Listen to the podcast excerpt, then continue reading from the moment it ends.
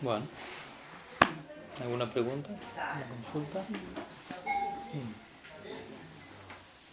Me gustaría seguir con un poco la idea de, Sí. de la otra clase, que estaba hablando del proceso Vayanandi y Yastianandi. Mm. Y claro, me recordaba esa frase, ¿cómo- ¿quién fue que dijo? Que yo sé, a lo mejor es que no, que el verdadero Vayanandi es un babachi que predica, Un Vajananandi que predica. Que. Eso lo dijo Sila Prabhupada Bhaktisiddhanta Saraswati.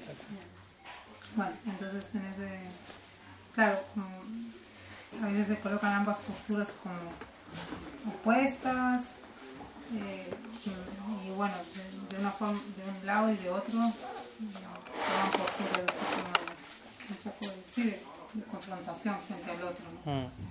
Entonces mi pregunta era cómo conciliar eh, eso y cómo ver, bueno, por ejemplo, a veces la línea gaudía ortodoxa habla de que proceso del Vayan, ¿no? de los, de los Vajis con Radhasia, con eh, Lila Katá, todo eso es considerado casi que caracterizado una Pasampradaya o un Sahayismo, todo, ¿no? Y entonces, ¿cómo, ver si, o sea, cómo verlo de una forma un poco más digamos, no tanto opuesta, ¿no? Por, como, por ejemplo, en eso que, que decíamos, que claro, ya se centran todo en, en Radhadasian y su, su meditación está en Srimati Radharani y sus, sus mantras diri- más dirigidos a ella, su forma de saludar, sino con Radhe Radhe es algo bien común ¿no? en el medio ambiente de Braj y ya también dentro de los gaudías y el concepto de, de Srimati Radharani, de la adoración a Srimati Radharani está considerado que está protegido dentro del Goura Kata o del, del Goura Bueno, entonces cómo analizar eso, no, No sé. Sí, sí, claro. Pues sí, Prabhupada Bhaktisiddhanta dijo el verdadero, un verdadero Gosyanandi es un Vajananandi que predica, ¿no? Y con eso también él, él quiso aclarar este punto de que, de que el- cualquier intento de prédica debe estar sustentado por, por una vida de Vajan, ¿no? O sea que en el nombre de la prédica uno no debe descuidar su, su propio sadhana, su propio vayan, porque también eso a veces es interpretado de esa manera, ¿no? Como que yo predico y esa es mi, mi práctica mi servicio. En realidad, en un punto no, no, no hay reemplazo al, al, al vayan, básicamente, ¿no? O sea, por ejemplo, el canto del santo nombre es el sadhana central de manera unánime, ¿no? Para, para los Gaudiya Vaishnavas, ¿no? Es lo que Mahaprabhu estableció y, y eso es servicio. ¿no? A veces también este- existe ese problema, ¿no? Hay practicantes que contemplan el, el canto no como servicio. ¿no? El canto es canto y el servicio es otra cosa, ¿no? Es hacer cosas. Pero sentarse a cantar, eso no. Pero en verdad es Nam Seva, ¿no? Hari Seva, ¿no? O sea, servicio al Nam es servicio a Hari, a Krishna mismo, servicio al Guru. ¿no? Si la Prabhupada, de hecho, en un significado del Chaitanya Charitamrita él dice el servicio más importante que el discípulo tiene que para ofrecerle a su guru es cantar todos los días el número prescrito de rondas con el que se ha comprometido su maestro espiritual. Entonces dejó, enfatizó puntualmente esos servicios, esos vayan. Y todo eso obviamente debe nutrir la, la prédica, pues en definitiva prédica a veces la palabra misma prédica a veces no me gusta tanto porque se relaciona mucho con una idea media de evan- evangelización cristiana o proselitismo, una campaña, conquistemos el mundo o algo así. Y sinceramente el Gaudiya Vaishnavismo no, no considero que vaya a ser una religión que termine conquistando el mundo en unos siglos, todo el universo va a estar cantando. A veces los devotos piensan así, ¿no? O sea, en, algún momento todos van a ser Gaudiya Vaishnava, todos se van a convertir al credo de Mahaprabhu y lo siento de una manera un poco infantil de, de alimentar su fe, por decirlo así, ¿no? O sea, como, a menos que, porque si no, la idea es como, eh, el mundo entero tiene que unirse al credo Mahaprabhu porque si no, debe haber algún problema, si no, no es tan fidedigno, por, no, alguna idea así, a veces hay practicantes que, que su- cuya prédica está más motivada por una falta de fe que por, por verdadera compasión hacia otras personas, ¿no? ¿Y a qué me refiero con eso? Falta de fe significa, me refiero a ellos quizás no tienen demasiada fe en su propia práctica y necesitan convencer a otros de algo para una vez que ah, ellos también están haciendo eso, entonces debo estar haciendo algo bien, yo debo estar en el lugar correcto porque convencí a todos ellos se convirtieron también y no necesariamente una cosa está, está relacionada con la otra, ¿no? Entonces, sí, por un lado tenemos este, esta idea del Vajan y de la el Gosyanandi y el Vajananandi, aunque Gosyanandi y Vajanandi no es blanco o negro, no es que alguien es Gosyanandi y alguien es es una manera así muy general de, de hablar de esas dos vertientes que pueden estar en una misma persona, porque como dijo Prabhupada Tisianta, ¿no? el verdadero es el Vajananandi que predica, o sea, en un Gosyanandi hay Vajananandi, ¿no? básicamente. En otras palabras, en, todo devoto debe haber medidas de ambas cosas, incluso un Vajananandi no quiere decir que él nunca le habla a nadie de Krishna, por decirlo así. No, no es que no, yo soy Vajananandi, no puedo hablar de Krishna. No, quizás no está viajando, no está dirigiendo una campaña, no está abriendo una institución, está, no sé, recluido en el DAM, si se quiere, por dar un ejemplo. Pues no quiere decir que no habla nadie de Krishna, no, no, predica. también, y también que es prédica, ¿no? Puedes interpretamos la idea de prédica como, como traer nuevas almas al, movimiento. Y sí, es un tipo, ese es un tipo de prédica, pero también hay otro tipo de prédica, ¿no? Otro tipo de prédica es la prédica que hay que darle a los, a los que predican. O sea, uno le puede predicar a alguien que no conoce la conciencia de Krishna, pero tiene que llegar un tipo de prédica para los predicadores, para los que ya están practicando, predicando. Y un nivel, y un, un, por prédica me refiero, puede ser como digo, la palabra prédica trae esta idea implícita de convertir a alguien y traerlo a unirse al movimiento, pero y aquellos que ya se unieron al movimiento no necesitan recibir un, un tipo de discurso, de harikata, de educación, sí, muchos niveles, muchos niveles. Otros muy avanzados también necesitan nutrir su proceso a través de un Sravanam Kirtan particular, ¿sí? como ahora vamos a verlo hablando un poquito de los temas que la madre mencionó. Lila, Seva, ¿sí? Lila Kata, Manasi, Seva, etc. ¿Qué lugar tiene todo eso? Por ejemplo, tenemos el famoso ejemplo de Mahaprabhu, como decíamos el otro día, ¿no? Nuestro, quien es Krishna en su Acharya Lila, ¿no? Krishna mismo actuando como Acharya, dando el ejemplo correcto de cómo actuar como sannyasi. ¿no? Krishna el Braja Lila no es Acharya, básicamente. o sea, lo es, pero parece ser otra cosa. Si uno examina en detalle va a ver, ¿no? El comportamiento de Krishna es completamente inmaculado, incluso cuando parece estar ocupándose en algo ilícito. Pero en la forma de Mahaprabhu, él, ¿no? es Krishna como, como se dice a veces con la moralidad de Ramachandra. ¿No? Ramachandra es Mariada Purushottam, es la personificación de la rectitud. ¿no? Ustedes saben el estándar de Ramachandra. ¿no? Entonces, Mahaprabhu es Krishna, pero con, como sannyasi con esa moralidad de Ramachandra, con ese nivel de ser estricto en, en, en sus votos, etc. ¿no?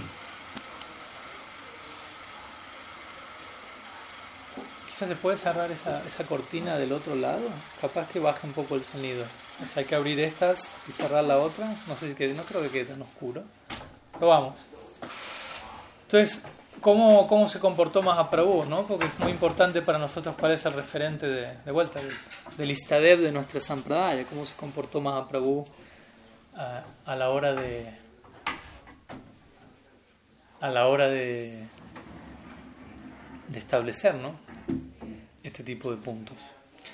Bueno, por un lado vemos que Mahaprabhu en su conducta general, siendo él una figura pública como sannyasi, él, no, él siempre generalmente se mantenía enfatizando el canto del santo nombre y entregando un, discurso en un nivel general.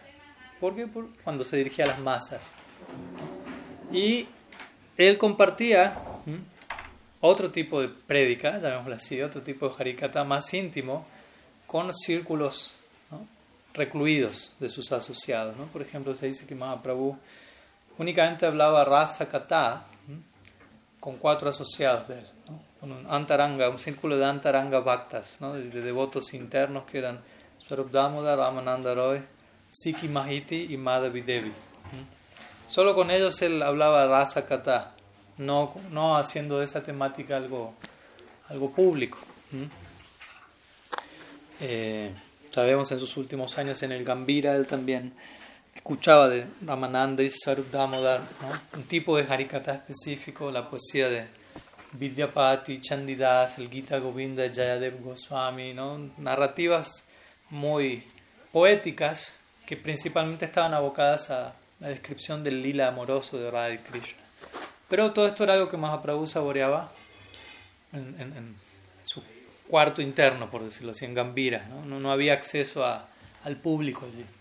Cuando él era una figura pública, él se mantenía entregando un nivel de, de discurso para las masas, por decirlo así, animándolos a ocuparse en Harinam Sankirtan, Cheto Darpana Marjanam, etc. Pero partiendo de Cheto Marjanam, ¿no? la mayoría, incluso yo diría los practicantes, debería en un comienzo abrazar el canto de ese espíritu, Cheto Marjanam. Tengo que limpiar el espejo de mi, de mi corazón, de mi mente, ¿no?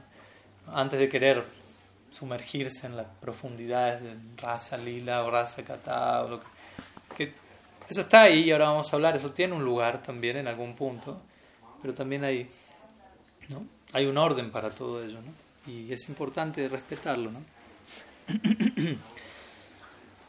si no, obviamente tenemos esto que se conoce como sahajismo, el otro día hablamos de diferentes niveles de ser sahajija. La palabra sahaja en realidad no, no es una mala palabra. Sahaja se refiere a alguien la palabra sahaja viene de sahaja, quiere decir fácil, natural, espontáneo. Entonces, estrictamente hablando, los habitantes brindaban son todos sahajas, en el sentido que tienen un amor espontáneo y natural por Krishna. De hecho, en Chaitanya Charitamrita, en un momento Krishna Das se dirige a las gopis y las llama aprakritas sahajas. Las llaman sahajas, pero aprakrita. Aprakrita quiere decir supramundano Parece prakrit, parece mundano, pero es aprakrit. ¿no? Conocen estos términos, ¿no? Por un lado está adokshaya, por el otro lado está aprakrita. Adokshaya quiere decir algo que yo me doy cuenta de esto es trascendental. Como llegar a Vaikunta y, y, que todos tengan dos brazos más aquí abajo, ¿no? y dice, uy, ¿dónde estoy, no? Tienen cuatro brazos, no tienen dos. Estoy en algún lugar explícitamente extraordinario. Ahora, si de repente entro a Brindavan, Brindavan no parece tan extraordinario por fuera, ¿no? Se parece más a, a Prakrit, al mundo material, pero si uno empieza a observar en detalle ve, uy, esto es supra extraordinario por encima de Vaikunta incluso, qué decir de este mundo. Entonces lo llama aprakrit. Parece prakrit mundano, pero es supra mundano, supra trascendental. Entonces las gopis son denominadas aprakrit, sahajas. Personalidades que aparentemente son mundanas, pero son supra trascendentales en su espontaneidad y naturalidad de amor hacia Krishna. Y después Prabhupada Bhaktisiddhanta le hablaría de otras dos variantes de sahaja, que son los sahajas y los prakrita sahajas. ¿no? los sahajas principalmente se referiría a devotos, devotos, pero que son relativamente un poco sentimentales y facilistas, diríamos nosotros, como que no están demasiado dispuestos a pagar el precio real para obtener el, más elevado amor, ¿no? ¿no? No están muy interesados en, por decirlo así, en atravesar el Gaur Lila y aprender del ejemplo que los Goswamis dan como sadakas, como hablamos el otro día, ¿no? La práctica, el ejemplo de sadhana que ellos daban. No están muy interesados en escuchar acerca de Saranagati, de rendición, sacrificio, no, gracias. ¿no? Solamente quiero sumergirme en Lila Kata, por decirlo así, ¿no? Y si no hay un espíritu, una, debida educación, una debida preparación, una debida purificación, naturalmente el contacto con Lila Kata puede no ser el más beneficioso. ¿no? Una vez Gurudev diría, eh, los lilas no están para gratificarnos, sino para comprometernos. Entonces, ¿cómo yo me vinculo con el lila de tal manera que incremento mi compromiso con el ideal? Porque no es simplemente algo para un entretenimiento, un divertimento que decir una gratificación, nada de ello. Debe ser algo que incrementa mi ideal, mi compromiso con el ideal, un incremento en mi responsabilidad como, con todo lo que eso representa. Y como decimos, el Gaur Lila en ese sentido es muy, muy enfatizado. Yata yata Gaura Padara Vindem Vindeta Bhaktim Krita Punya Rasi Tata Tatu Sarpati Hiritya Kashma Vindeta Bhaktir Krita Punya Rasi dice Prabodhananda Saraswati. En la medida que tú te sumerjas en el, en el néctar ¿no? del Gaura Lila, en los pies del loto de Sriman Mahaprabhu, a medida que ahondes en esa dirección, vas a emerger ¿no? en otra realidad que es el néctar del, del servicio a los pies del loto de Sri Radha, ¿no? Como recomendando el acercamiento al, al Krishna Lila a través de, del Gaur Lila. Aunque también el Gaur Lila es un punto aparte, no me quiero ir de tema, pero es importante concebir, entender que el Gaur Lila no solamente es un puente al Krishna Lila, sino que el Gaur Lila es un destino eterno en sí mismo. No es que, ok, atraviesa el Gaur Lila para llegar al Krishna Lila y el Gaur Lila quedó ya descartado. En nuestra escuela, al menos en particular, se concibe esta doble proyección a tener una identidad eterna en Golok Vrindavan y a tener una identidad eterna de servicio en Nitya Navadvip, ¿no? en el Golok Navadvip. Si como está Golok Vrindavan, está Golok Navadvip. ¿Sí? En Golok Navadvip como un niño brahmana joven de unos 12, 13 años y en Golok Vrindavan, bueno, dependiendo de, de la línea a la que uno provenga, pero generalmente en nuestra escuela particular los dos corrientes predominantes son Madhurya Rasa y Sakya Rasa. Principalmente Madhurya Rasa y específicamente Manjari Bhav o Radha Dasim. Pero también hay cierta vertiente proveniente de la influencia de Nityananda Prabhu y sus asociados, los Dwadasa Gopal, de Sakya Rasa. Hay un tipo particular de Sakya Rasa que es Priyanarma Sakya, que es el amor de, o sea, el amor de amigos, pero al mismo tiempo esos amigos están conscientes de la vida romántica de Krishna y le asisten en diferentes pasatiempos.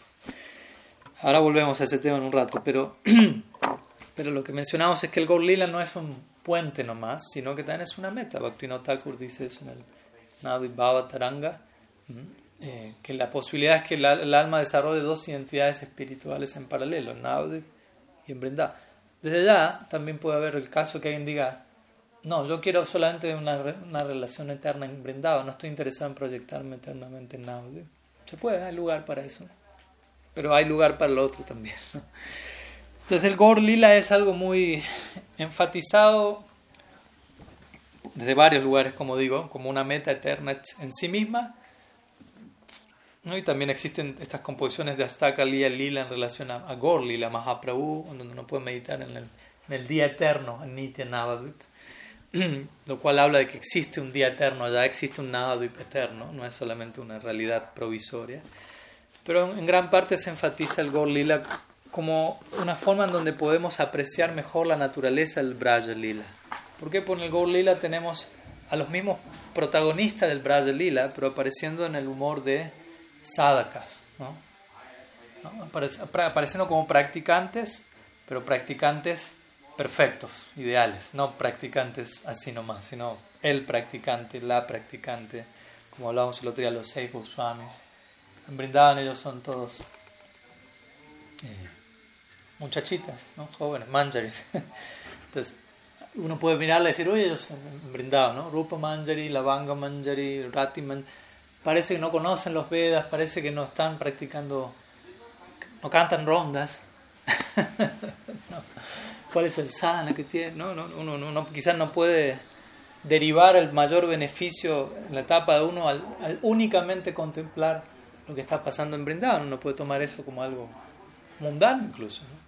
o quizás no mundano, pero no, no terminar de dimensionar cuál es la disposición, al, no sé, al sacrificio que tienen los habitantes de Brindavan. Porque uno escucha eso, por ejemplo, cuando Radha y Krishna, como hablábamos el otro día, se, se tienen que unir todos los días al mediodía, es parte de su dinámica eterna, se tienen que encontrar en Radha Kunda plena luz del día, lo cual no es fácil, porque una cosa es que ellos cuando ellos se encuentran en la noche, están todos durmiendo en Brindavan.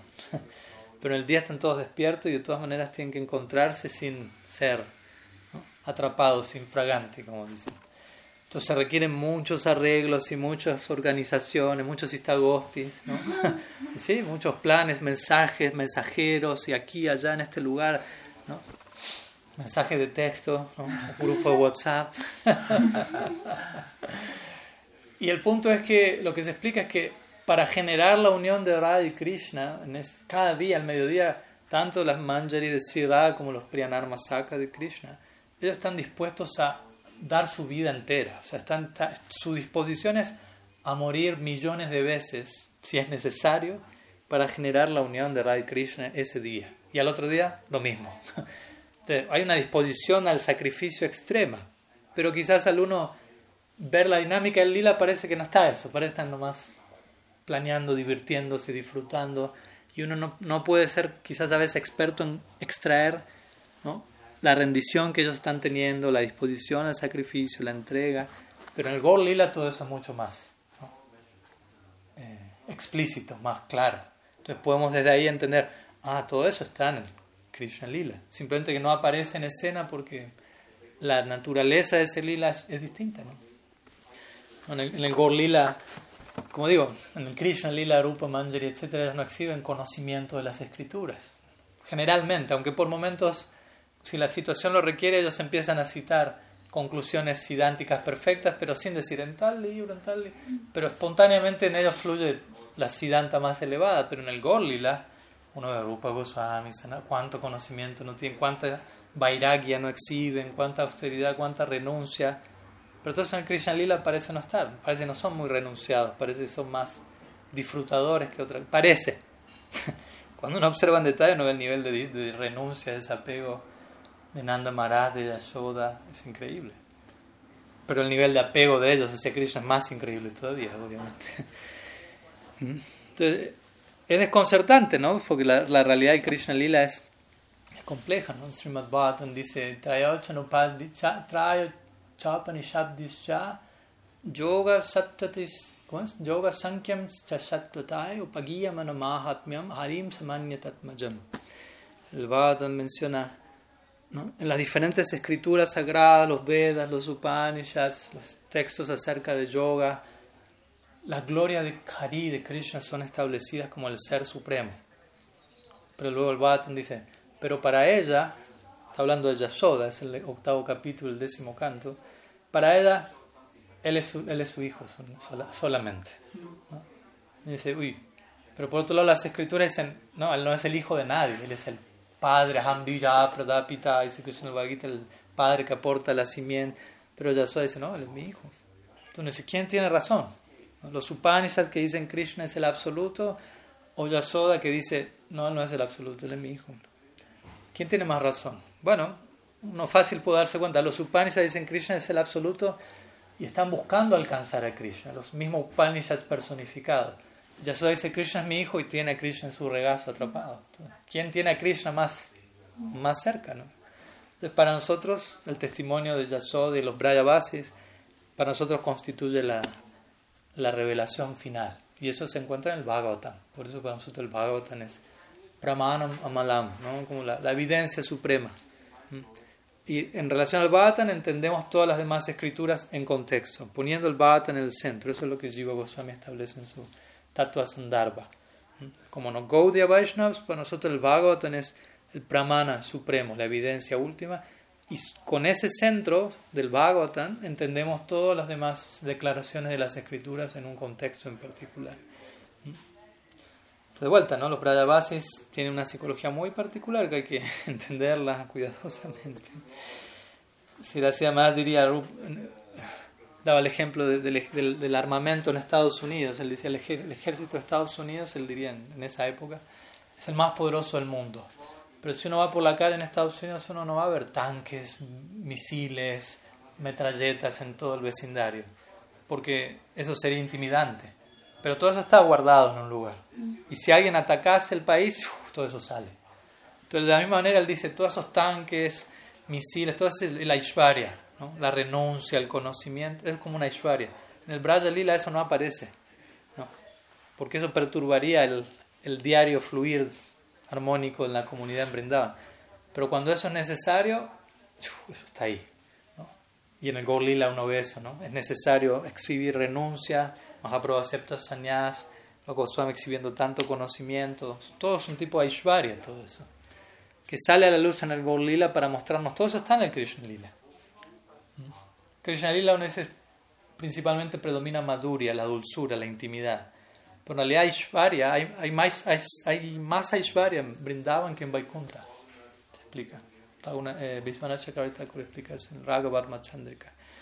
Uno dice, Vaikuntha es la tierra de Aishwarya, ¿no? de majestuosidad, grandeza. Y Vrindavan, no, Vrindavan no hay Aishwarya, hay Madhurya. No, pero hay Aishwarya, hay más que en Vaikuntha, pero es tanto el Madhurya que hay que la Aishwarya queda sepultado ¿no? debajo. Pero si uno, uno presta atención, brindan la tierra es Chintamani, los árboles son Kalpa Briksha, las vacas son Kama Denu. Esto es lleno de opulencia. Lo más interesante, nadie allí está interesado en nada de eso. Nadie está diciendo, uy, Chintamani, vamos a piedra de toque, que todo se vuelva piedra preciosa, vamos a pedirle al árbol lo que quiera. Nadie está pensando en eso. Eso es lo, más, esa es la verdadera riqueza de ese lugar, ¿no? Goloker Prema Harinam Sankirtan. La riqueza de Golok es el prema que allí hay. Y eso llega a través de Harinam Sankirtan, tras del Gaur Lila, dice Narottam Entonces, entonces, por un lado tenemos ese punto, ¿no? la importancia del Gaur Lila como la forma apropiada de entender en contexto el Krishna Lila. Y, no saltar directo al Krishna Lila y, y descontextualizar las cosas, entenderlo como algo simplemente divertido entretenido, gratificante, sino poder dimensionar el nivel de Aishwarya apropiado que hay ahí para apreciar el Madhurya. ¿no? Si yo no entiendo la Aishwarya que hay presente en el Krishna Lila, no voy a poder apreciar el Madhurya del Krishna Lila. Pues, por ejemplo, uno dice que Krishna sea un niño es encantador. Y uno dice, bueno, ¿qué diferencia hay de ese encanto de cualquier otro niño? Bueno, hay un, hay un niño pequeño de 2, 3 años, es encantador en un nivel, pero uno escuchaba, pero Krishna es niño. Eso es especialmente encantador. ¿Por qué es especialmente encantador?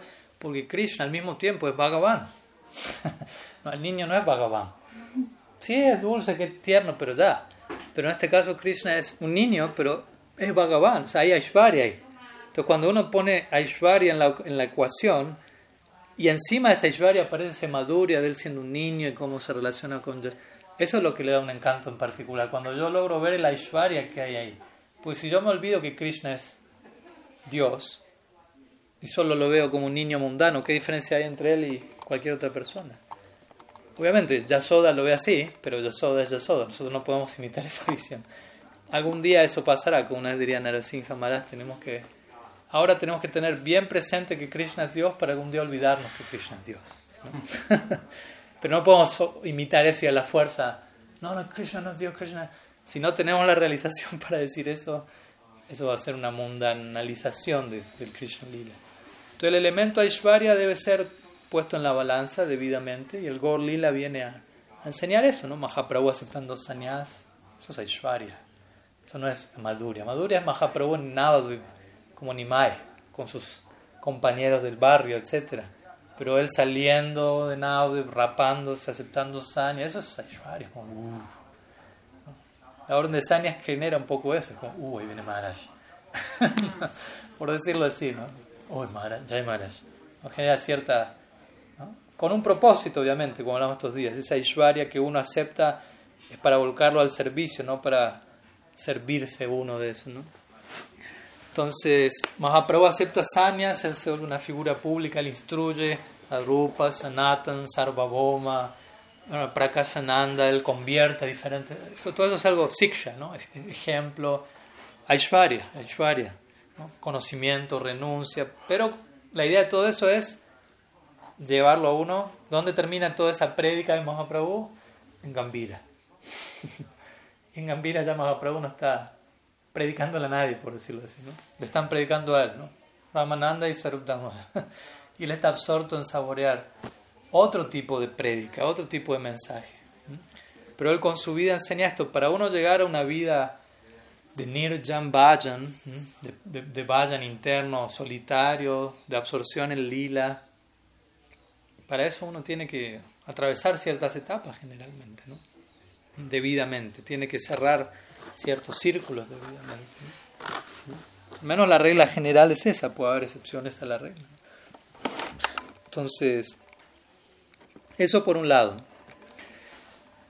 Igual como mencionamos el otro día, ¿no? Volviendo al tema Vajananandi, Gosyanandi, eh, eso es algo combinado, ¿no? Como dijimos, no quiere decir que un Babaji necesariamente es un Vajananandi y no, no está ocupado en predicar, puede pasar aunque la regla general pueda ser otra, no quiere decir que un sannyasi necesariamente es un predicador constante, continuo, ¿no? tenemos el ejemplo de Puri Maharaj, ¿no? él es sannyasi, pero considerablemente vayan aunque también predica, obviamente, lo sé, pero también hay una Entonces uno ve diferentes humores, diferentes proporciones de Vayan, Nanandi, Gosti, Nandi. Y no es que uno es mejor, otro es peor, tampoco uno tiene que entrar en ese tipo de, de, meditación. ¿no? Uno decir, bueno, no sé, Narottam Das Thakur tuvo miles de discípulos. Y su guru, Lokanath Goswami, tuvo un discípulo, Narottam. no es que uno va a medir, ah, es mejor el que tuvo uno, es mejor el que tuvo muchos, porque predicó más, no, es mejor el que tuvo uno, porque eso quiere decir que era más Vajananandi, no, no, no, no es por ahí, ¿no?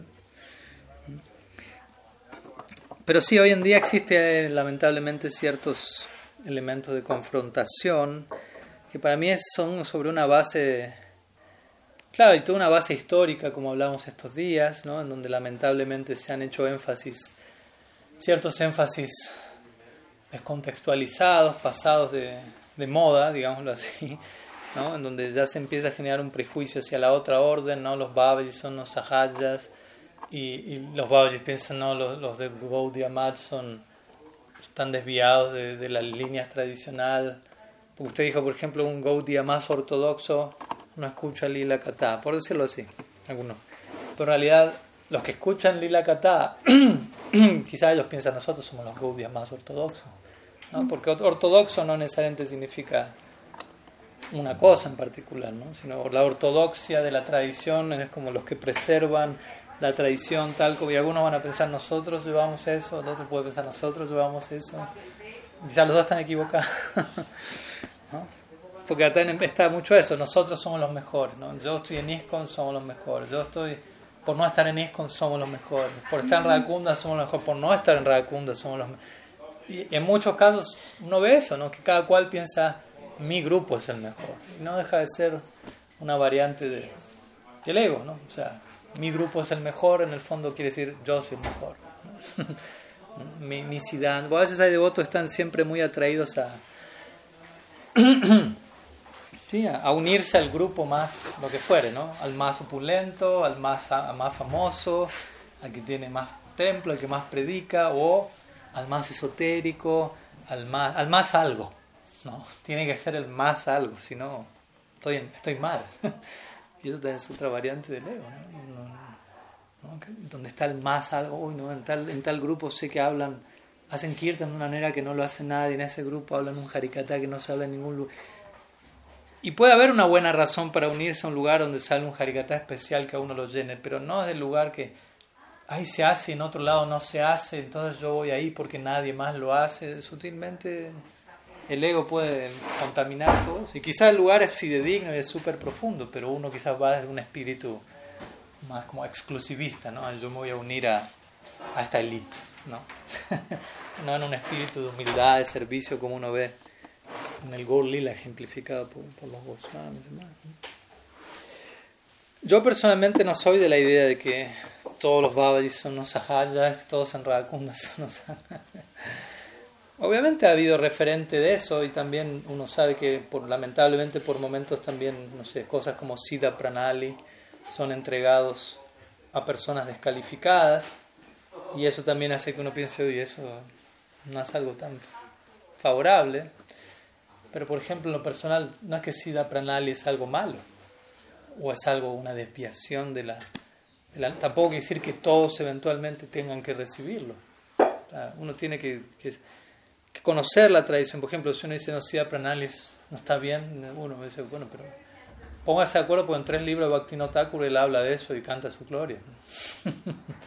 Harinam Chintamani habla, concluye básicamente hablando de eso. En Jaiva Dharma él habla de eso. En el Chaitanya Sikshambrita él habla de eso.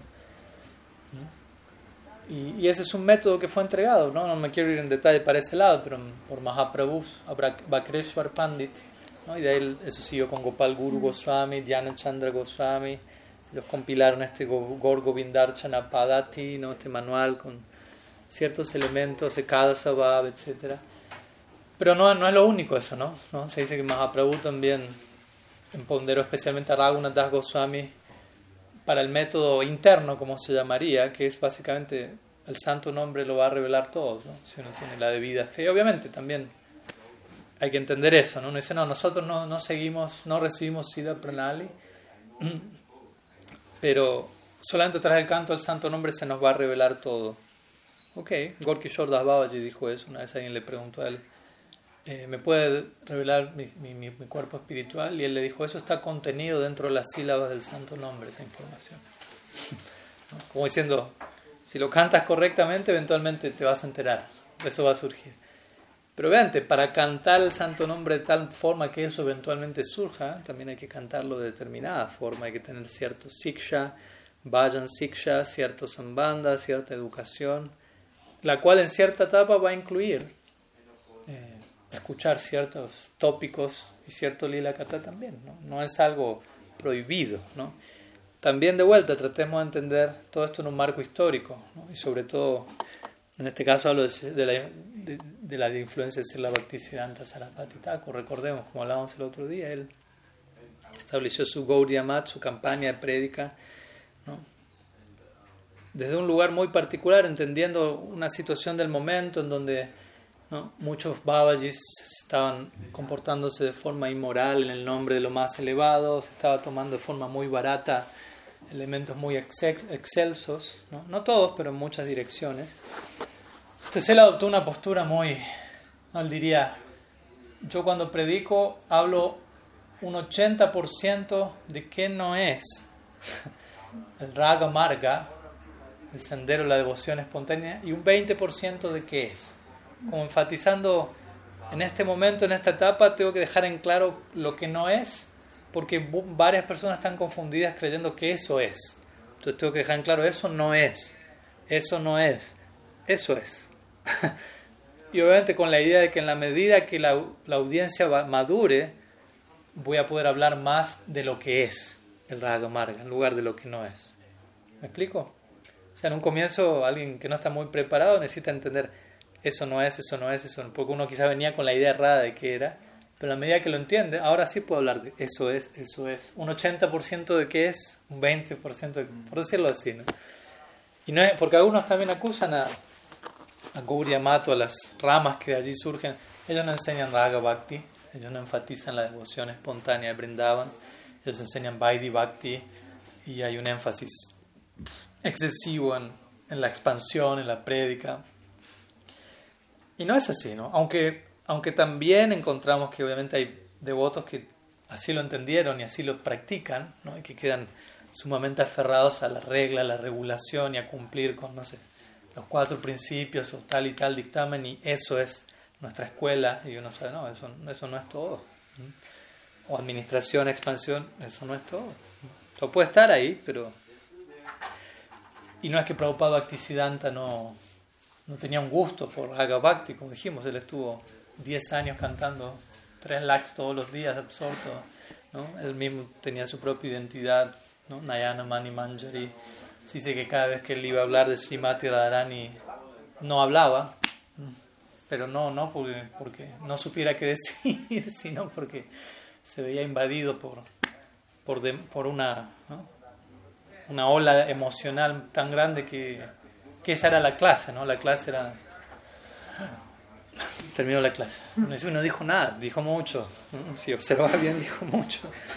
Y, él se cuidaba, así hacía más, decía, cada vez que nuestro Guru Maharaj estaba, quería salirle una lágrima de emoción extática, él de manera muy disciplinada y muy esforzada hacía que esa lágrima volviese a entrar.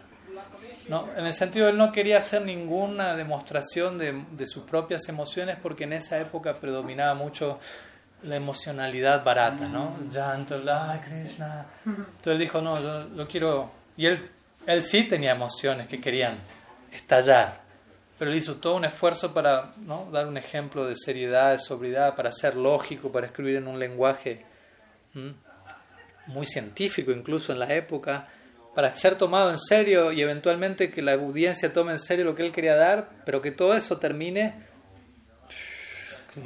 de la manera correcta, ¿no? de la manera barata. Entonces él hizo un gran esfuerzo y por eso está esta famosa línea de una poesía que él compuso, que, fue cantada cuando las deidades fueron llevadas al, al Bhagbasar Gaudiamat, ¿no? las deidades que hoy están en el Bhagbasar Gaudiamat. Antes estaban en una casa alquilada hasta que se construyó este famoso templo de mármol, que de vuelta es algo muy Hoy en día no tanto, hoy en día un templo de mármol hay mil, pero en esa época eso no era común, un templo de mármol.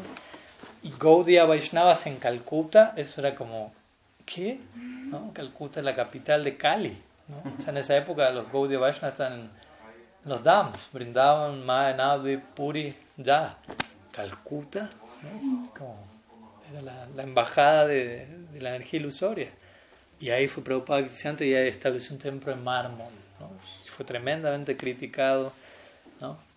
Está derrochando dinero, con todo ese dinero en mármol podríamos alimentar a los pobres. Y él trataba de, de dejar en claro el punto, ¿no? De, de, cuál era el propósito por el cual estaba haciendo eso. Entonces, cuando él cuando las deidades fueron movidas a ese templo, cuando fue inaugurado, él mandó que se cantase una serie de versos que él compuso y, y el más importante, el más conocido, dice, si las semanas lo repetiría muchas veces, Puja la raga pata gaura babange, mata la harijana vishaya range, o kirtanarange. Que básicamente es un verso largo, no me quiero extender para ese lado, pero Puja la raga pata gaura significa nosotros vamos a adorar el sendero del Raga Marga, ¿no? de la devoción espontánea. Vamos a adorar a los residentes de Brindavan. ¿no? Gaurava. Gaurava quiere decir con, con un sentido de, de, reverencia. O sea, nuestra meta no es adorar a Krishna en temor y reverencia, pero vamos a utilizar la reverencia para adorar el sendero que conduce a Krishna. Como diciendo, no vamos a tomar eso tan, tan barato. ¿no? Y más bien vamos a utilizar todos los recursos de este mundo, todo el tiempo, la energía, el mármol, lo que sea, ¿no? Y vamos a invertirlo en la glorificación a ese sendero que conduce a, a Brindavan, en el sendero de la devoción espontánea. De esa manera vamos a ocupar nuestro tiempo, vamos a ocupar nuestros sentidos.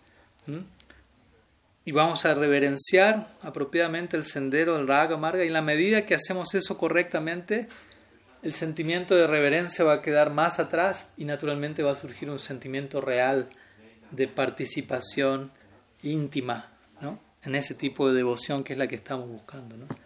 Entonces, si la se repetiría eso muchas veces, él diría, dice, this is Bhakti Siddhanta Vani, the real existence of Bhakti Siddhanta is there. No, él diría, esto es Bhaktisiddhanta Bani. La verdadera existencia de Bhaktisiddhanta está allí, en esa línea. ¿no? El espíritu de su conducta, de su campaña, ¿no? que parecía, como digo, ser muy formal, muy reverencial, muy vaidhi.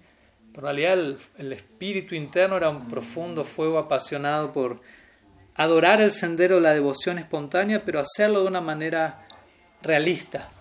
Y, y, realista significa, la mayoría de nosotros todavía necesitamos capturar nuestra mente, nuestros sentidos, nuestra energía, hacer algo con todo eso, él diría, vuelca todo eso a, ¿no? a, la campaña de diseminar el mensaje de la devoción de los habitantes de Brindavan.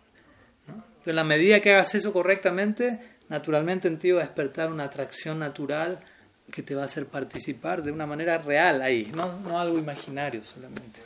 Porque de vuelta en esa época era algo muy barato y simple, ¿no? Lilashmaranam Siddha Pranali, ya estoy ahí.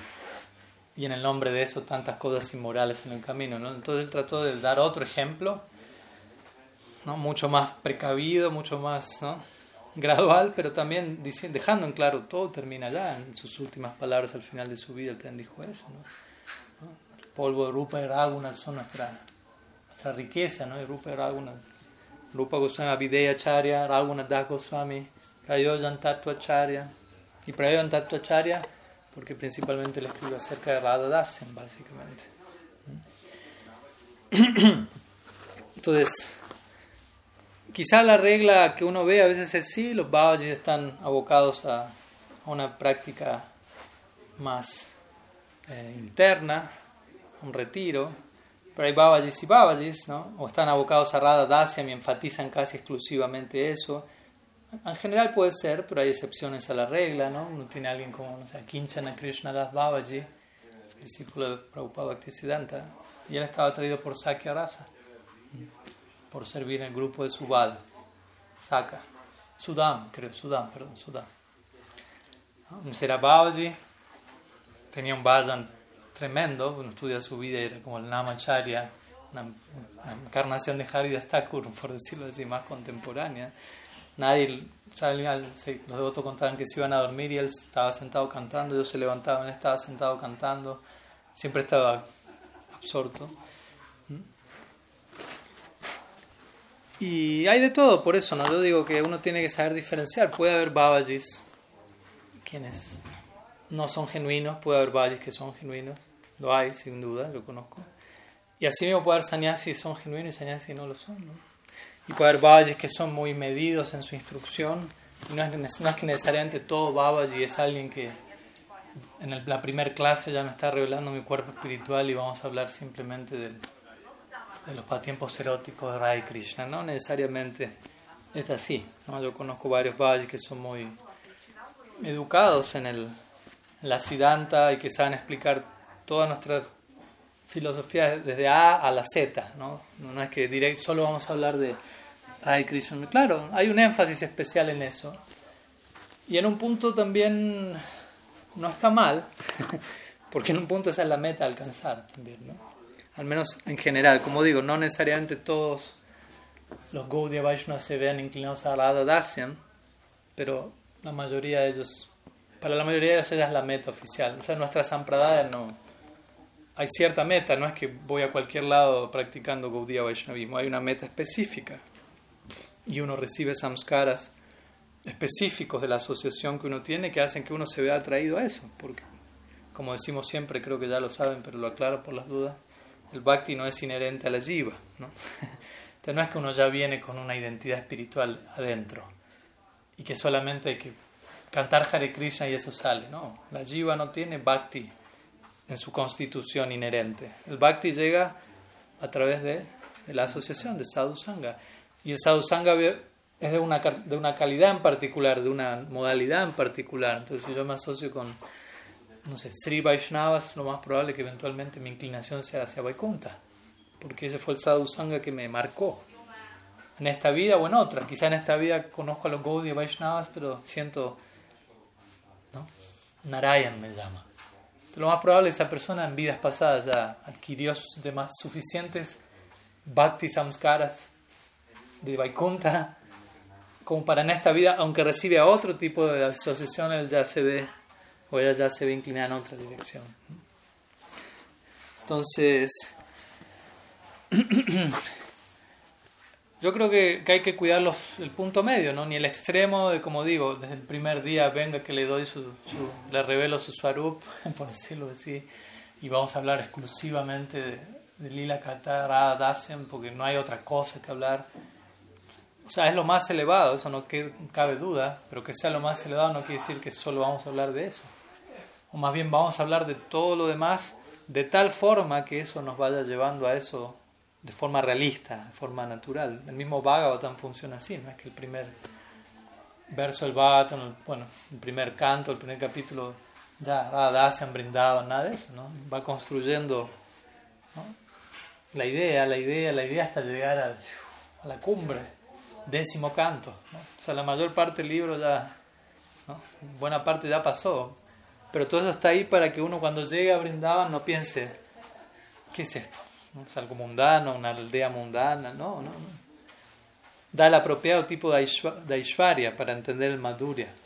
Mismo Sukadev Goswami cuando él describe los pasatiempos de Krishna en el, décimo canto y habla de pasatiempos íntimos de Krishna, muchas veces él, para referirse a Krishna, cuando está narrando, invoca nombres muy aishváricos de Krishna. ¿no? Yogeshwareshwar, Bhagavan, Shauri, ¿no? el que mató a Kamsa, como, como para dar a entender, ok, en este tiempo Krishna le está robando la ropa a las gopis, pero Bhagavan le está robando la ropa, como dando entonces no se olviden quién es realmente él, como que, y él va mezclando de manera muy experta Madhurya, Aishwarya, Madhurya, Aishwarya, para que el lector no, no, se, no se confunde piensa, esto es algo ordinario. De hecho, en el, al final, el último verso del, del Rasa Panchadhyay, de los cinco capítulos del, del Rasa Lila, ¿no? ustedes saben, el Srimad Bhattan es el, el fruto maduro del árbol de la literatura védica, Nigama Kalpataror Galitam Phalam. y el décimo canto, ¿no? cada, cada canto del Bhagavatam es como una parte del cuerpo de Krishna. el décimo canto es generalmente comparado al, al rostro sonriente de Krishna, ¿no? como la parte central. Y dentro del décimo canto, los capítulos relacionados a, al Braja Lila son los centrales, porque luego hay Matura Lila, Dwarka Lila. Y dentro de los capítulos relacionados al Braja Lila, principalmente se enfatizan cinco capítulos que son los que lidian con el Rasa Lila se llaman Rasa Panchadhyaya. ¿no? los compara los cinco aires vitales del Bhagavatam. Se hablan de cinco pranas que son principales, dice esos cinco capítulos son pranas, que da vida a todo el resto de la obra. Entonces, el último verso de esos cinco capítulos, que habla del Rasa Lila, Krishna invitando a las gopis, argumentando, diciendo que mejor se vayan, haciéndose el desentendido, eventualmente danzando, el desapareciendo, las gopis buscándolo, encontrando a Radha, Luego las gopis uniéndose a Radha, cantando el Gopi Gita en separación de Krishna, Krishna reapareciendo, aceptando su derrota ante las gopis, expresando su deuda eterna, retomando el Rasa Lila, etc. Último verso de esa sección que se llama el, el Falashruti, que quiere decir el, como el verso que habla del fruto de uno estudiar esa obra, uno lo encuentra en muchas partes, al final de los Astakams por hacer, por estudiar esto, por cantar esto, va a pasar esto, va a pasar esto. ¿no? Hay un verso muy famoso relacionado a esto que dice, y hay que saberlo entender también. Dice, Vikreditam brajavadubiridam vishnu shradam vitanu srinoyad atavarna yedjat bhaktim param bhagavati pratilavya kamam hridroga masvapahinotya chirena dhira. Entonces ahí dice, aquella persona que escucha estos juegos ejecutados por Vishnu, dice el verso, interesantemente, ¿no? habla de Krishna en el Rasa Lila como Vishnu, como diciendo, Vishnu es Dios, ¿no? o sea, Vikriditam Brajavaduviridam cha Vishnu. Vikriditam Brajavadu. Los juegos con las esposas, con las damas de Braj. El que escucha los juegos de, las, de Vishnu con las damas de Braj. Sradam Vitanu Srinuyada Tavarna Quien escucha eso con fe Bhaktim Param Bhagavati Pratilavya. Alcanza Param Bhakti, ¿no? devoción suprema y uh, Pratilavya Kaman Hridroga Masa Chirena Y la lujuria, que es la enfermedad del corazón, queda rápidamente erradicada y la persona se vuelve dira, se vuelve sobria. En otras palabras, sale del, mundo la intoxicación material al quedar intoxicado por este tipo de narración. Pibata Bhagavatam Rasa Malayan, dice el Bhagavatam. Bebe el Bhagavatam. Bébelo y es una sustancia intoxicante. Cuando la bebas, te vas a desmayar. Cuando te levantes, pide otra copa y sigue bebiendo el Bhagavatam. Así lo explican los achares. Entonces, este verso está diciendo, por escuchar el Rasa Lila, básicamente, que es ¿no? pasatiempo dentro de lo que es el Bhagavatam. Después tenemos otras literaturas que son más detalladas, incluso en cuanto a los pasatiempos íntimos de Radha Krishna, Govinda Lilambrita, en Krishna Bhavanamrita, Gita Govinda y otras. Eh, por escuchar estos pasatiempos, uno conquista la lujuria, dice el Bhagavatam, básicamente. Y uno alcanza devoción trascendental. Entonces ahí uno dice, bueno, entonces hay lugar para vincularnos con esos lilas, pero ¿desde dónde? ¿Desde cómo? ¿no? Entonces ahí, ahí viene el punto medio, como digo no debemos desarrollar una mentalidad de... Eh, ¿no? vamos, vamos primero a eso de una, ¿no? Exacto, ¿no? Así como quiero escuchar solo Radha, Qatar, Rasa Lila y sin tener la cualificación. Si tengo la cualificación, Mahaprabhu escuchaba eso todo el día. no escuchaba otra cosa, básicamente. Cualquier otra cosa era hasta perturbador para él, ¿no? Era como... Pero de vuelta, hay que estar ahí para demandar ese tipo de kirtan, de Shravan. Pero tampoco el otro extremo de, desarrollar un rechazo hacia eso. No decir, no, eso no, eso no, eso es ahaji, el que escucha eso es ahaji, dice, pero ¿para qué está ese capítulo en las escrituras? Porque los Goswami hablaron de todo eso. No, no, eso no, eso es muy elevado, sí, pero también es muy elevado cantar rondas, también es muy elevado todo lo que hace en realidad. A veces uno también en el nombre de es muy elevado, uno se puede volver perezoso, ¿no? o falsa humildad, ¿no? Porque como dijimos hace un rato, dice, escuchar el lila es para incrementar nuestro compromiso. Lila debe comprometernos. En otras palabras, la idea es debo tratar de desarrollar una atracción hacia eso, pero una atracción con compromiso, no una atracción nomás superficial. Pero debo desarrollar un, gusto, una inclinación por eso, porque en realidad todo el Bhagavatam una y otra vez describe eso, ¿no? Eh, Satam prasangam mamavirya samvido, etc. Las glorias del Bhakti son a través de escuchar el Harikata, ¿no? y el más elevado tipo de Harikata es en relación a, a Krishna en Vrindavan, básicamente, y a los intercambios de amor de Krishna con sus devotos allí. De vuelta, eso es lo más elevado. Quizás no estamos preparados para solo escuchar eso, y quizás uno todavía necesite escuchar filosofía más básica, no hay problema, pero uno debe entender, ok, yo ahora estoy escuchando cosas más elementales, más básicas, pero ¿cuál es el propósito de esto básico? Crear la base apropiada para algún día yo poder tener una atracción más y más grande por ese tipo de Harikata. Último.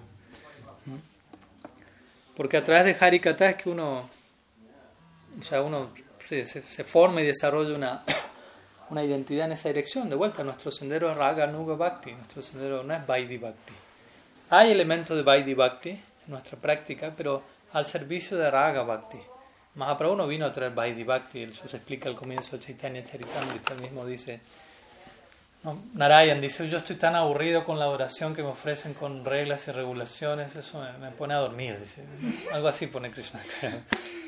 Pero cuando veo la devoción de los habitantes de Brindana, eso me, como decíamos el otro día, Mahavishnu está casi todo el día durmiendo, ¿no? porque él está más ligado con este mundo. Viene este mundo no, no pasa nada muy interesante, que digamos. Entonces, Vishnu está cada tanto a los ojos, inhala, exhala algunas manifestaciones cómicas. Pero no, no hay. Pero Krishna Brindavan no duerme. Casi no duerme. Llega en la noche, después de haberse encontrado con las gopis, se mete rápido en el cuarto, se mete abajo, de la, justo cuando Yasuda va a verlo, uy, ¿no? ¿Habrás dormido bien o no? Y él recién estaba ahí durmiendo hace unos minutitos nomás, ¿no? Entonces, no puede dormir, ¿por qué? Porque hay tanto bhakti ahí, tanta devoción que eso lo mantiene despierto continuamente reciprocando al amor de sus devotos. Pero una manifestación como Mahavishnu eh, está casi siempre durmiendo. No hay tanto bhakti. Hay bhakti en este mundo, eso es lo que, le, lo que da esperanza a este mundo, Maya Shakti, pero comparado a Vrindavan, Krishna no puede pegar un ojo, básicamente. Entonces nuestra, nuestra meta es Raga Bhakti. Prema Rasa Niryasa Korita Shrodan Raga Marga Bhakti Loki Korita Prachara. Mahaprabhu vino a saborear las velocidades del prema rasa y a distribuir en el mundo raga marga, el sendero de la devoción espontánea. ¿Y cómo uno transita la devoción espontánea? ¿no? Tadbhava lipsunakarya braja lokanusatara.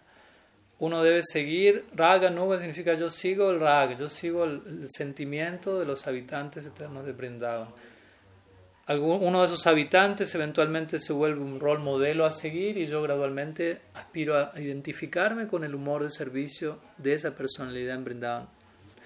Obviamente eso no es algo que apriete un botón y ya estoy ahí.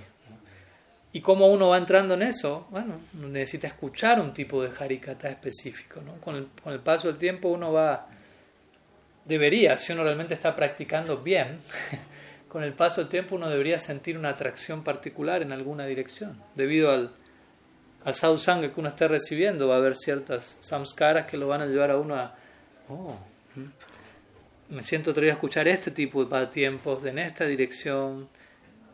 De vuelta, no es un lugar superficial e imitativo, pero en la medida que el corazón se purifica y que samskaras devocionales llegan, eso debe ir formando en nosotros una identidad en donde cada vez más queremos ahondar en, el humor de servicio de ciertos devotos que, con los cuales yo me veo identificado eternamente. Y eso es a través de Harikata, Sravanam, Kirtanam, Lila Kata, porque Lila Kata en definitiva, el Bhagavatam es Lila Kata en realidad, ¿no? No es que no es Lila Kata. Pero de vuelta, yo sé que la crítica en esas direcciones es justamente cuando como si se da un exceso de eso de Lila Kata ante audiencias no calificadas. Pues si la audiencia está calificada, puede escuchar Lila Kata todo el día y se va a nutrir de eso. Pero quizás el que no está calificado más que nutrirse va a entretenerse, a confundirse, a gratificarse, a ofender. Entonces, ahí es importante el punto medio, entender. No, está mal, Harikata, Manasi Seva, no hay problema. ¿no?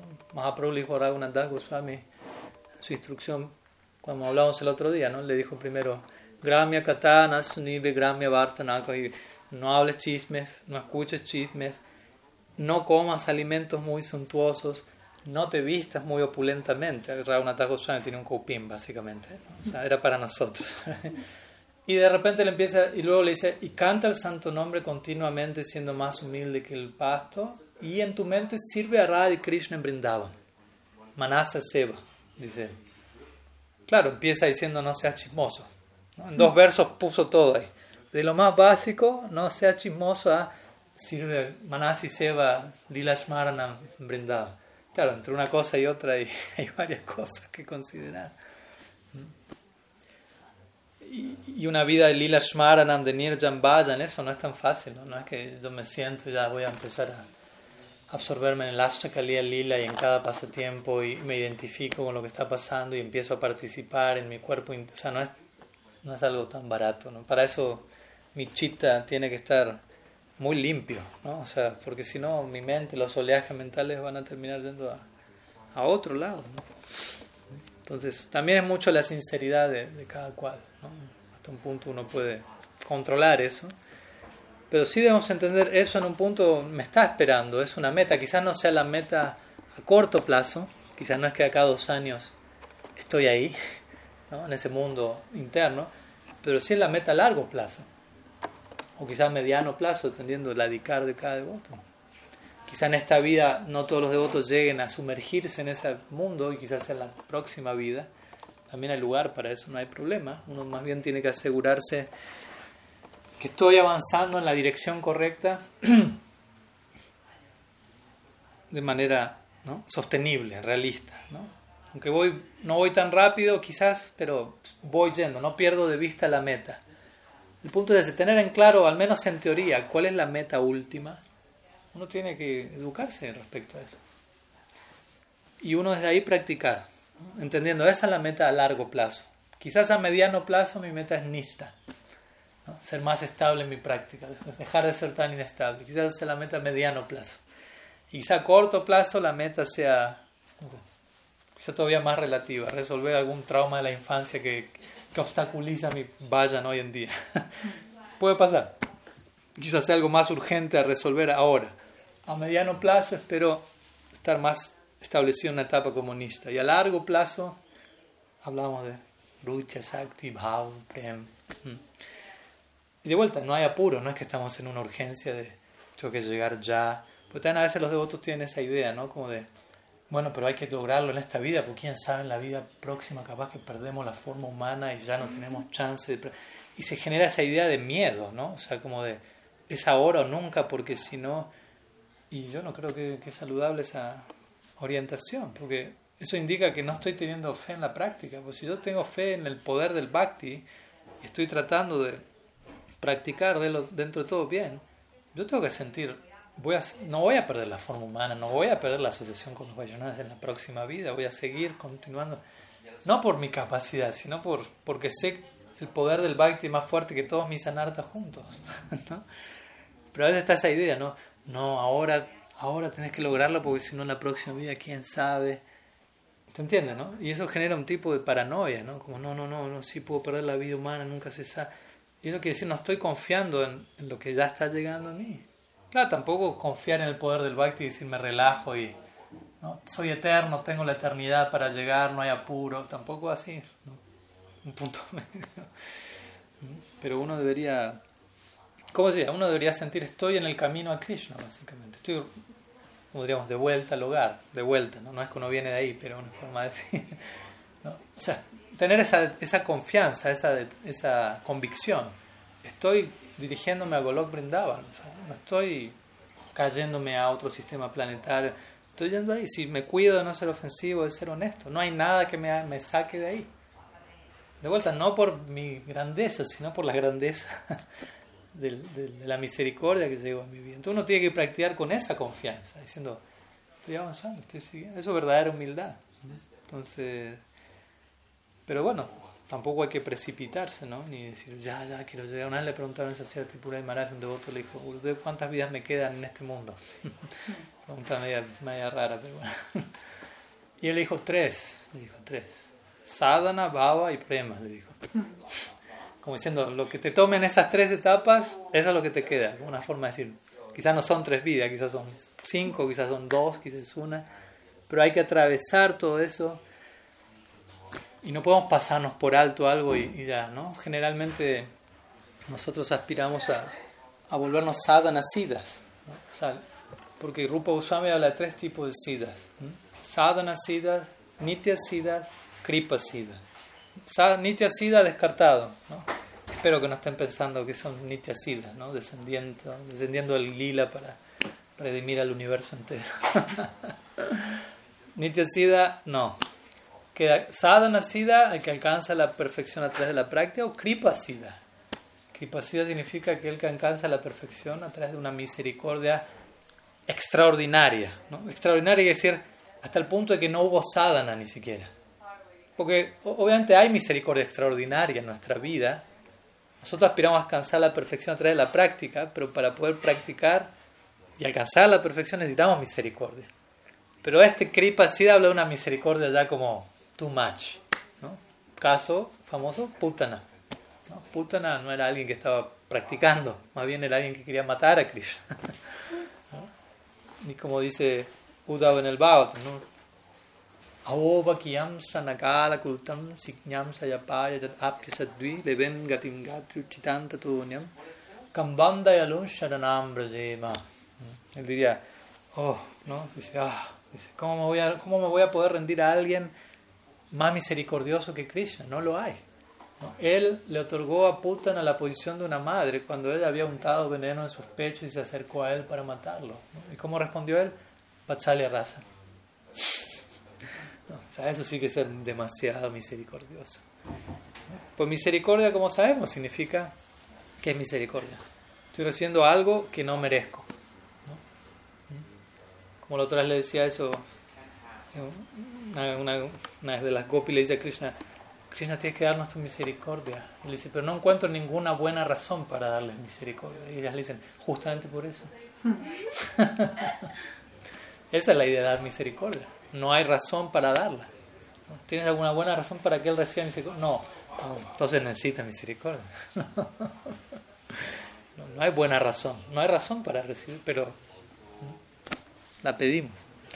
Entonces, Kripa Siddha es un caso, es como ganarse la lotería, Kripa Siddha, básicamente. ¿no? No, uno no debería practicar pensando, quizás me toca Kripa Siddha, así que mejor no canto ronda, no hago nada, y bueno, que a Krishna se le antoje liberarme y, enviarme sin... No, es como uno vivir en este mundo y decir, no voy a trabajar porque yo creo que voy a ganar la lotería algún día. ¿Dicen lotería acá? Sí. Entonces, pienso, puedo ganar la lotería, así que no trabajo. No, uno dice, no, mejor trabaje y si gana la lotería, la ganará, pero lo más probable no la va a ganar. Nadie la gana prácticamente. Es un caso muy extremo. Entonces nosotros no somos del club de los Kripasidis, ¿no? de los Kripasidas. No buscamos esa perfección porque es muy extraordinario. Somos del club de los Sadhanasidas. Buscamos la perfección a través de la práctica. Y la práctica es gradual. Tanto Jiva Goswami como, como Rupa Goswami usan esa palabra una y otra vez, kramena o krama Krama quiere decir secuencia, gradual, paso a paso, como diciendo, si estás aquí, el próximo peldaño es aquí, tienes que ir acá, no tienes que ir al a tres peldaños más arriba. Para pasar al próximo tienes que haber cerrado tu, tu etapa aquí y pasar al otro y recién al otro. Si no es imaginario que llegaste ahí, si realmente no, no resolviste todo lo demás. Pero de vuelta es importante que los devotos al menos en teoría, se informan cuál es la meta última de la práctica, dónde desemboca el prayojan de nuestra sampradaya. Desemboca en Vaikunta, desemboca en, ¿en dónde? Como hablábamos el otro día, alguien puede decir, la meta de la vida es amor por Dios. No es eso, es muy abstracto todavía. ¿Qué tipo de amor? ¿Por qué forma de Dios? Pues yo digo, yo tengo amor por mi mamá. Bueno, ¿qué tipo de amor? Porque si tengo amor romántico con mi mamá, está raro. Hay un tipo de amor. El amor es específico, amor, decir amor es algo muy abstracto, ¿no? ¿Qué tipo de amor? ¿Qué variante? Uno dice amor por Dios. ¿Qué tipo de amor? ¿Por qué forma de Dios? Dice, bueno, prema bhakti, amor. Ese tipo de amor por Krishna. No por Narayan, no por Ramachandra, apunto a Golok. Okay. ¿Qué área de Golok? Golok Dwarka, Golok Mathura, Golok Vrindavan. Porque hay distintos Krishnas ahí. Dwarkesh, Mathuresh, Brajendra Nandan, Krishna Vrindavan. Ok, Krishna Vrindavan. Vamos, vamos aclarando el panorama, ¿no? ¿Qué tipo de amor por Krishna Vrindavan? ¿Qué tipo de prema bhakti? ¿no? Cuando Ramananda Roy le dijo a Mahaprabhu, la meta de la vida es prema bhakti, Mahaprabhu le dijo, sí, pero sigue. O sea, no dijiste mucho todavía. Empieza a volverte más específico. Ya encontramos Santa, Dasya, Sakya, Vatsalya, Madhurya. Pero uno ve, bueno, en nuestra Sampradaya no es que se está promoviendo Vatsalya Rasa. si quiere Vatsalya Rasa, le recomiendo una hacia la Balava Sampradaya. Ellos son especializados en esa dirección. Cada Sampradaya tiene su humor. Entonces, bueno, la Gaudiya Sampradaya, tenemos Madhurya Rasa, tenemos Sakya Raya, y puede decir, bueno, Sakya Rasa, eh, Madhurya Rasa, por ejemplo. Y me dice, bueno, ¿qué Madhurya Rasa? Para Kia, Swakia, como amante, como esposo de No, no, para Kia. Okay, ¿Qué tipo de para Kia? ¿No? Bábolas, eh, sí, Maya, Tat Babechatmika. ¿no? Unión directa con Krishna como amante o servir a Srimati Radharani para que ella se una con Krishna. Que generalmente esa es la, nuestra línea, ¿no? en esa dirección. Esa, Bábolas Radhadasen o Tat Babechatmika. Ok. ¿Y bajo la guía de quién en, ese, en esa línea? ¿no? Pues, Rupa Manjari o quien fuera. Entonces uno ve que es muy específico. Claro, uno puede decir, uy, Marás, pero eso es demasiado. Yo no sé todavía eso. Está bien, le creo. No es que le estoy, me tiene que decir ya todo eso, pero sepa que, que todo eso eventualmente tiene que surgir para yo llegar algún día ahí. No es que, como decíamos el otro día, canté mis 16 rondas toda la vida, seguí los cuatro principios, abandoné el cuerpo, aparecieron los Vishnudutas y me arrojaron a Brindavan y ya, ahora soy tal y tal, manjario. No, yo tengo que tener en claro todo eso gradualmente, cultivarlo, desearlo, anhelarlo voluntariamente, y eventualmente se va a volver ya inevitable que, que, que yo esté ahí.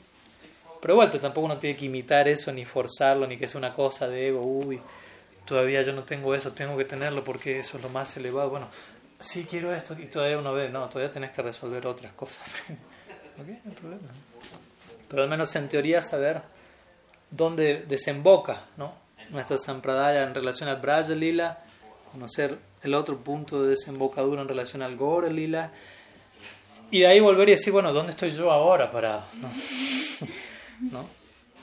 Como cuando uno dice, uno pide el Uber, ¿no? ¿Qué uno qué hace cuando uno pide el Uber? Primero va a poner a dónde quiere ir. Esto es lo mismo acá. Estamos tomándonos un Uber ¿Hacia dónde? Tenemos que saber dónde queremos ir. Si no tengo claro dónde quiero ir, que estoy, lo que estoy haciendo ahora, ¿hacia dónde va dirigido? ¿no? ¿Se entiende? Tengo que entender a dónde quiero ir, pero después a dónde estoy. El va a decir, ok, te recibo, ¿dónde estás? Entonces yo te decir, estoy acá. ¿no? O como cuando uno entra a un, no sé, un shopping, le dicen acá. Mm. Espero que no entren al shopping, pero no hay problema. Y uno entra y son lugares gigantes y uno tiene que ir a comprar, no sé, un par de medias para para alguien. Y es en el local número 78. dice, ¿cómo llego al 78 aquí? ¿no? Entonces está el mapa la entrada del shopping. Entonces uno busca y ve, ah, local 78.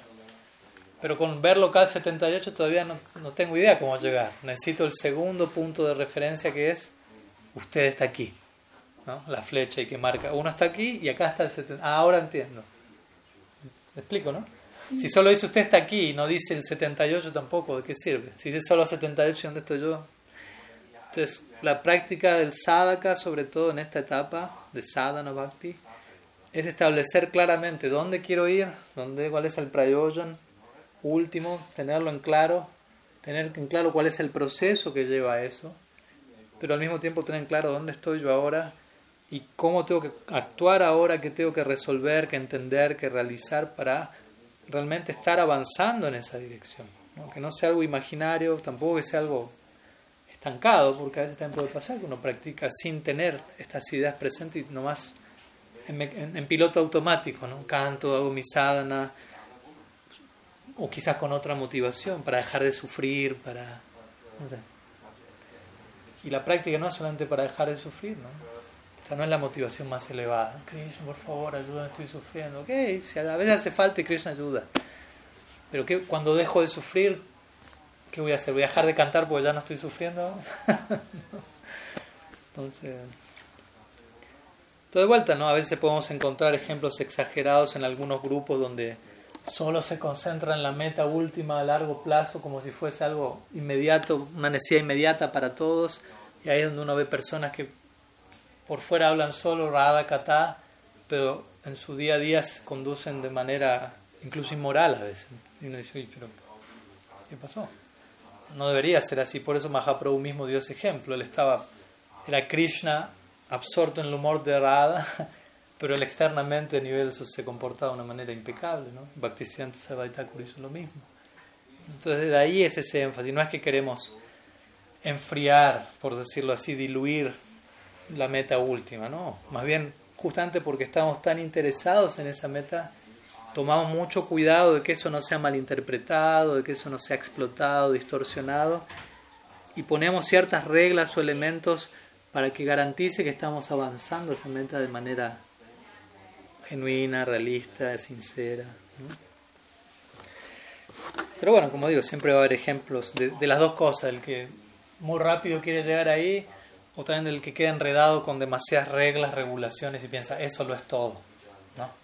Y se olvida, no, la meta de la regla era generar una realización que me lleve en esa dirección. Entonces tenemos que cuidarnos de esos dos extremos, ¿no? De la práctica mecánica, niyama graha, seguir reglas, regulaciones sin saber para qué la estamos siguiendo, y del no querer seguir ninguna regla y regulación y solamente sumergirme en, el océano del raza, lo cual no es un logro barato. Pero entender que en última instancia hay, hay, una secuencia y hay un camino trazado y que nuestros acharyas han descrito en sus, en sus libros y cómo desde dónde estoy, cómo seguir, cuáles son los síntomas de esta etapa, de esta otra, de esta otra, de esta otra. Pero yo creo que poniendo todo esto en la balanza es importante que, los devotos, que la comunidad Vaishnava hoy en día se pueda, ojalá, gradualmente reconciliar un poco en ese sentido y que, que, toda esa confrontación que hubo durante tanto tiempo también pueda ser entendida, de dónde surgió, cuál fue el énfasis que se quiso hacer en su momento, por qué, y que se pueda dialogar, ¿no? Porque si no hay diálogo hay conflicto, básicamente, ¿no? O sea, una de las mejores formas para tener conflicto es no dialogar. Simplemente critico, ataco, pero no dialogar y tratar de entenderse ambas partes, ¿no? No es que los Babajis en Radhakunda están mal necesariamente, no es que los sannyasis en Gaudiya más están mal, Quizás algunos no dieron el mejor ejemplo de ambos lados y, algunos no lo sigan dando, pero no es que no hay representantes fidedignos de un lado, del otro. Y quizás haya diferencias, quizás haya variantes en el sadhana de, una, de un parivar, llamémoslo así, tradicional y de una línea proveniente de, del Bhakti Vinod Parivar. Puede haber detalles, pero en última instancia todos somos miembros de, de una misma familia, ¿no? la familia de Mahaprabhu. En un sentido amplio, todos participamos del, del universo del Gaudiya Vaishnavismo. Entonces, yo creo que es importante partir de ese, como de ese ideal en común y desde ahí tratar de dialogar y hablar y analizar las diferencias, incluso los conflictos del pasado y, y usar el presente para resolver lo que no se resolvió hasta ahora del pasado, porque si no con el tiempo lo que va, si no se termina generando es más distancia, más distancia y, y como bandos, ¿no? Esos son los, los del Radhakunda, ¿no? Ah, esos son los Babajis, esos son los azafranes de Gaudiya lo que sea, ¿no? Y uno terminando demonizando al otro, entonces yo creo que, que es importante abrirnos a... Y no solo es ese tema, tantas cosas que durante años, queriendo tener un poco ahora de autocrítica con nuestra propia línea, poner un poco en contexto cosas que sí nos entendieron muy bien siempre, ¿no? Por ejemplo, no sé, la forma en la que se habló del guru de Bhakti Thakur, Vipin Bihari Goswami. Generalmente, primero, generalmente no se habla de él, y si se habla es para demonizarlo totalmente. ¿no? Y yo no siento que sea necesario recurrir a ese método, ¿no? Uno puede analizar la historia y ver que igual tenía una conexión con Bhaktivinoda Thakur, eventualmente surgieron diferencias, pero no es necesario presentar a esa persona como un villano, por decirlo así, para glorificar a Bhaktivinoda Thakur, ¿no? O algo así, ¿no? O, eliminarlo de la vida de Bhaktivinoda Thakur, no, se habla de él. ¿Por qué no? O Lalit Prasad Thakur, el hermano Bhaktisiddhanta Sarvati Thakur, que, que también es visto como el némesis de su hermano, ¿no? Y ahí apareció el gato negro. y no necesariamente, ¿no? Porque también esas, esas posturas generan. En un momento quizás se dijo, se marcó una diferencia, se marcó una distancia con un propósito, pero no quiere decir que eso lo sea todo y que eso haya que absolutizarlo. Y no, una vez, no sé, Prabhupada Bhaktisiddhanta dijo tal cosa de su hermano. Eso quiere decir que él es Quizás no es lo único que dijo, ¿no? Hay que poner todo en la balanza y entender por qué lo dijo y porque si no ahí es donde uno queda con esa actitud inmadura de ellos son los malos, ellos son los malos y uno termina cerrar, volviéndose realmente sectario hasta el punto de pensar solo nosotros somos los buenos y eso pasa en distintos grupos, ¿no? ¿No? Los Bhavji, los Marta Brahmana, los de familia tradicional de Goswami, Lalit Prasad, Vipin como que uno va y, uno termina la conclusión, bueno, nosotros somos los que tenemos la the real thing, como dicen en, inglés, ¿no? lo real, la cosa real. Y sutilmente es una forma de ego. Y quizá el otro piensa lo mismo desde su lado. Y cada cual queda como alienado en su burbuja. Esto es lo mejor, lo más. Y claro, en un, en un sentido uno va a sentir, esto es lo mejor para mí. Para mí. Porque si no, no estaría acá. Si, si usted no siente esto mejor, ¿pues usted qué hace acá? Pero no quiere decir que todos los demás tienen que sentir que esto es lo mejor para todos. El otro puede sentir lo mejor para mí es otra cosa. Hay lugar para eso. ¿no? Krishnadas Kaviraj Goswami decía eso en Chaitanya Charitamrita. diría, cada devoto siente que su relación con Krishna es la mejor. ¿no? El tipo de, de, sentimiento que siente cada devoto, siente este es el mejor. Y él decía, y cada devoto tiene razón. Uno tiene que desarrollar una amplitud para acomodar eso. Porque si no, sí, lamentablemente vemos eh, muchas manifestaciones de sectarismo, fundamentalismo, fanatismo que, que dañan a la comunidad de no solo dañan la imagen de la comunidad a los ojos del mundo, sino que dañan a la misma comunidad, a sus miembros, a las relaciones entre los miembros de la comunidad que deberían ser algo eh, de alguna manera activo en cierta en la medida que se pueda. Es lindo poder tener interacción con otros con otras perspectivas de nuestra misma escuela bueno algunas ideas. No sé ojalá haya sumado a la, a la causa. Eh, yo creo que ya estamos un poco en horario así que no me quiero extender más de lo que ya me extendí. O no sé si quedó alguna pregunta así media ¿Qué otra para próximas sesiones. No, pero me quedaron resolvidas muchas que quería preguntar, pero ya. Ok. Bueno, dejamos aquí entonces. Sila Gurudev ki jai, Sri Sadbuch Mahaprabhu ki jai, Sri Harinam Sankirtan ki jai, Gaur Bhakta Vrinda ki jai, Gaur Primananda